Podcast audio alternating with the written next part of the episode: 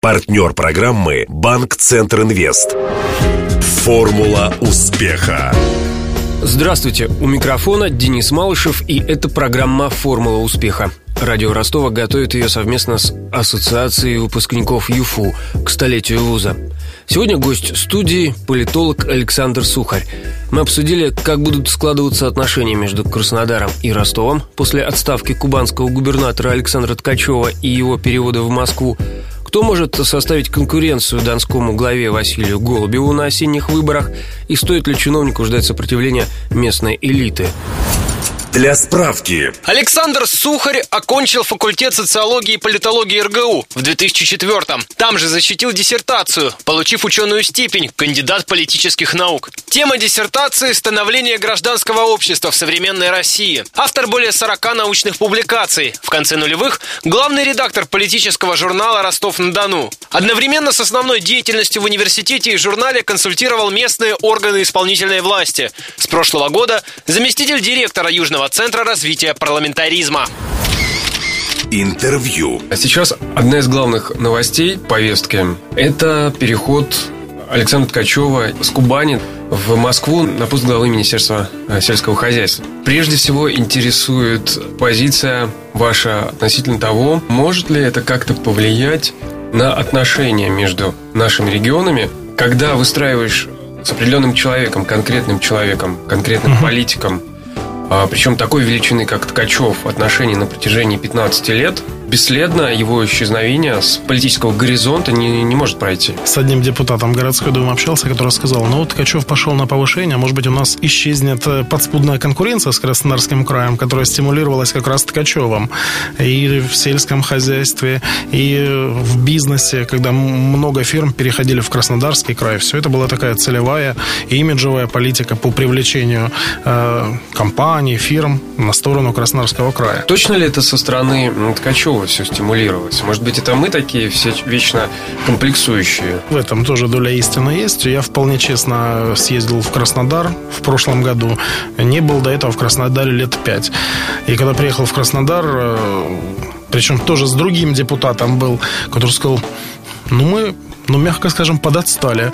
Надо работать, а не говорить. Сам Ткачев не горел желанием уходить в Москву. Я, ну, понятно, почему. Я здесь тоже думаю, что это скорее перевод, не переход. Э, здесь я предельно там откровенен в своих мыслях. По факту это повышение, безусловно. Министерская должность в федеральном правительстве выше губернаторства. С другой стороны, два вопроса, на которые предстоит ответить и самому Ткачеву да, э, в дальнейшем, и тому же председателю правительства Дмитрию Анатольевичу Медведеву, э, насколько реально его будут полномочия и ресурсы в рамках этого федерального ведомства. Э, дадут ли ему проводить какую-то свободную политику, э, дадут ли ему рычаги влияния на регионы, тогда да, это повышение реально, не только де-факто, но и реально. Если же этого не будет, тогда можно сказать, что это почетный перевод через федеральное ведомство либо на пенсию, либо в другие какие-то отрасли. Нет ли ощущения, что забирая руководителя одного из самых успешных регионов, в том, что касается сельского хозяйства, uh-huh тем самым федеральная власть демонстрирует, что взятый год назад курс на импортозамещение, на развитие сельского хозяйства потерпел, мягко говоря, фиаско. Курс импортозамещения не сработал в том объеме, в каком планировался. Э, не зря вопросы на прямую линию президента тоже э, об этом приходили, да, когда э, один вопрос мне понравился. Я бы хотела посмотреть, женщина говорит, на лицо тех людей, которые под видом белорусских, к примеру, продуктов продают там европейские. Путин сказал, я бы тоже хотел на лицо этих людей посмотреть. У нас какая проблема? Вот я по Ростовской области даже ездил, разговаривал с людьми, с теми же фермерами. Э, у нас, допустим, говорит, есть две проблемы серьезные. С одной стороны, да, мы можем вырастить огромное количество, к примеру, пшеницы, да, но у нас нет э, нужного объема хранилищ. Э, здесь в любом случае нужно какое-то государственное вливание э, в эти направления. Момент второй, допустим, э, мы, говорит, э, готовы развивать производство, но, допустим, банки душат там процентными ставками, условия очень жесткие, получения там кредитов на развитие, да, тоже этот момент нужно как-то решать. И третий момент, это логистический. Вот, собственно говоря, политика импортозамещения, почему провалилась там? Она провалилась и из-за логистического вопроса. В Москве я общался, они говорят, вот нам допустим, из стран Скандинавии легче привезти там те же яблоки из северной страны, чем, допустим, с Краснодарского края, потому что система логистики там недостаточно выстроена. А уже про другие регионы и э, говорить не приходится. Поэтому эту проблему нужно решать, в том числе и министру сельского хозяйства. По навыкам, конечно, ему предстоит учиться многому в Москве, потому что, конечно, он э, довольно залихватский губернатор, где-то даже своенравный, а здесь все-таки нужно слушать и слышать, самое главное. Возвращаясь к первому вопросу, с которого uh-huh, мы начали, uh-huh, uh-huh. о соперничестве между Кубанью и Доном. Если до этого, до перевода Ткачева в Москву, все-таки два губернатора были на равных, то сейчас, получается, а, Ткачев будет э, в иерархии статусом выше. И, получается, он в каком-то смысле станет над Голубевым, да? Как Ростов будет себя чувствовать вот в этой новой роли? Про ростовчан и краснодарцев. Лучше ли Ростов или Краснодар? Когда я попал в город Челябинск и в Екатеринбург, я посмотрел и сказал, ну, это какие-то внутриюжные споры, потому что и Челябинск, и Екатеринбург смотрятся мощнее, чем Ростов и Краснодар. За пределами э, юга э, и краснодарцы, и ростовчане кажутся своими, земляки, родные. Конечно, э, у нас больше общего, если смотреть из Москвы, нежели различного. Ткачев, с одной стороны, может, конечно, он и пожурить где-то Ростов, и Краснодар где-то похвалить, но, с другой стороны, мне кажется, сам объем полномочий и вот та ответственность на должность, она не даст ему э, такие лоббистские рычаги продвигать один регион или э, наказывать другой.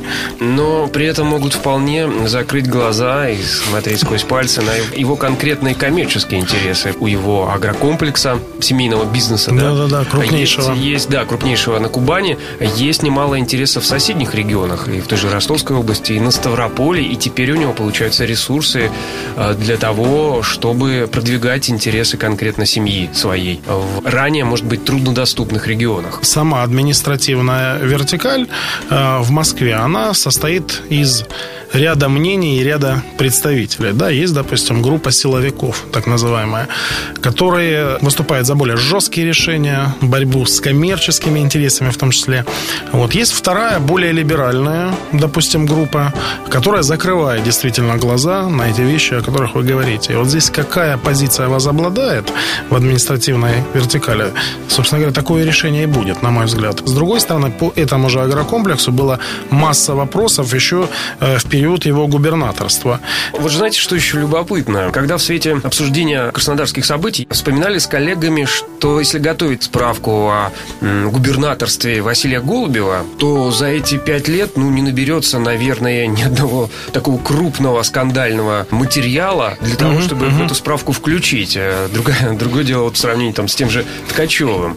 Вот какой-то он весь белый и пушистый. Хотя, хотел сказать еще не время, но не скажу.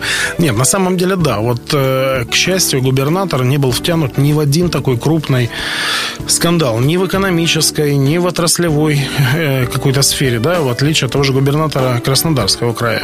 С чем это связано? Связано, с одной стороны, что удалось, конечно, наладить нормальное взаимодействие между так называемой старой элитой, старой командой и новой элитой, потому что изначально изначально, конечно, такие проблемы были. На э, нашего губернатора действующего смотрели как на варяга определенного. Хотя он и, на мой взгляд, и был прислан в Ростов, чтобы вот эти вот какие-то клановые вещи преодолеть. А вообще, как вы оцениваете шансы Голубева быть переизбранным? Будет ли ему достойна оппозиция, например? Потому что сейчас пока ничего подобного не слышно. Несмотря на то, что он неоднократно заявлял о своем желании идти на выборы, пока заявление, насколько мне известно, он не подавал. Наблюдателю все равно видно, что некие телодвижения его команда Бе- предпринимает. Безусловно, и движения давно ведутся, но в то же время запускается неоднократно через СМИ интрига, что еще нет решения в Москве по Голубеву. А, рассматриваются и другие кандидатуры. Вкидывается кандидатура Назарова, который работает уже заместителем министра экономики Российской Федерации, бывшего вице-губернатора. Закидывается кандидатура Гурбы, заместитель полпреда в Южном федеральном округе. Упускаются из вида другие моменты, что президент вызывает губернаторов, которые только идут на первый срок, их еще не знают в регионе, он подключает свою поддержку. Либо противоречивых губернаторов, губернаторов, у которых неоднозначная репутация, их нужно там поддержать, да, к примеру. Судить о поддержке Голубева можно по косвенным моментам. Сравнительно недавно его ввели в президиум Госсовета. Далее благодарственные там письма и грамоты от президента за ситуацию в Украине, за беженцев. Третий момент по Голубеву, чем можно судить. Ему дали орден э, Андрея Первозванного, там Александра Невского. Сейчас, если он принимает решение, я думаю, он примет решение идти на эти выборы, он должен пройти процедуру праймерис в Единой России. За него должны там единороссы проголосовать. И дальше он пойдет на основные выборы. Ну, сейчас э, мне предполагается, его конкурентом будет Николай Васильевич Коломейцев от КПРФ, наиболее сильная у коммунистов фигура. Он уже активную кампанию начал. Э, причем есть же так называемый фильтр муниципальные. Губернаторы, которые выходят на выборы, они должны заручиться определенным количеством подписей у муниципальных депутатов там, поселковых депутатов, районных и так далее. Вот ну, у коммунистов есть свои депутаты, количество которых подписей хватает, чтобы Коломейцев пошел на эти выборы, поэтому я думаю, он пойдет. Кто будет третьим, а то и четвертым кандидатом, можно гадать. Я думаю, что активно начал проявлять себя Михаил Емельянов. Э, Справедливая Россия. Справедливая Россия, да. Причем э, с повесткой региональной. По городу раздаются газеты, он выступает на телевидении, но говорит не о городской думе, э, о которой можно было бы сейчас говорить, говорит, да, вот в условиях народного голосования, праймери, за которое идет у Единой России, а говорит о региональных проблемах и вот с этой повесткой. Какой-то сюрприз, возможно, может появиться в Москве. У нас граница с Украиной, мало ли там сложные да, условия. мы еще там... об этом не поговорили, но это ведь тот самый внешний фактор, который не контролируем со стороны Голубева. И даже Москвы, я бы сказал. Не случайно говорили еще какое-то время назад, что, возможно, как версия это звучало, что у власти в регионе может оказаться человек военный. Военный, да-да-да да, да. Эта версия как вариант действительно живучий. Это вот запасной чрезвычайный вариант, который может сыграть свою роль в каких-то условиях. Но пока э, к этому предпосылок нет. В любом случае для нас проблема довольно серьезная порядка 60 тысяч осталось в Ростовской области беженцев.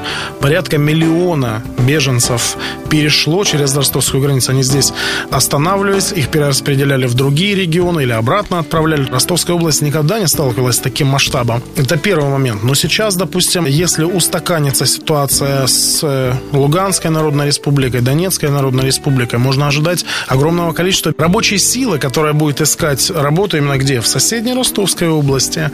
И здесь тоже миграционный вызов, я думаю, еще не за горами. Напомню, героем сегодняшней формулы успеха стал заместитель директора Южного центра развития парламентаризма, кандидат политических наук Александр Сухарь. Беседовал с гостем Денис Малышев, помогали в создании программы Глеб Диденко, Илья Щербаченко и Александр Попов. До встречи в понедельник в это же время. Формула успеха. Партнер программы «Банк Центр Инвест». На поле выходит малый бизнес Юга России. Сегодня он играет против сборной мира. У ворот опасная финансовая ситуация. Удар еще удар. Да, бизнесу грозят тяжелые времена. Все замерли в ожидании. И кредиты банка Центр Инвест отразили удар по бизнесу. И предприниматели сразу переходят в контратаку. Идет активное завоевание рынка. Вперед! Гол! Кредиты банка Центр Инвест для малого бизнеса помогают победить. Узнайте о ваших преимуществах по телефону 23030 или в ближайшем к вам офисе банка. ОАО КБ Центр Инвест. Реклама.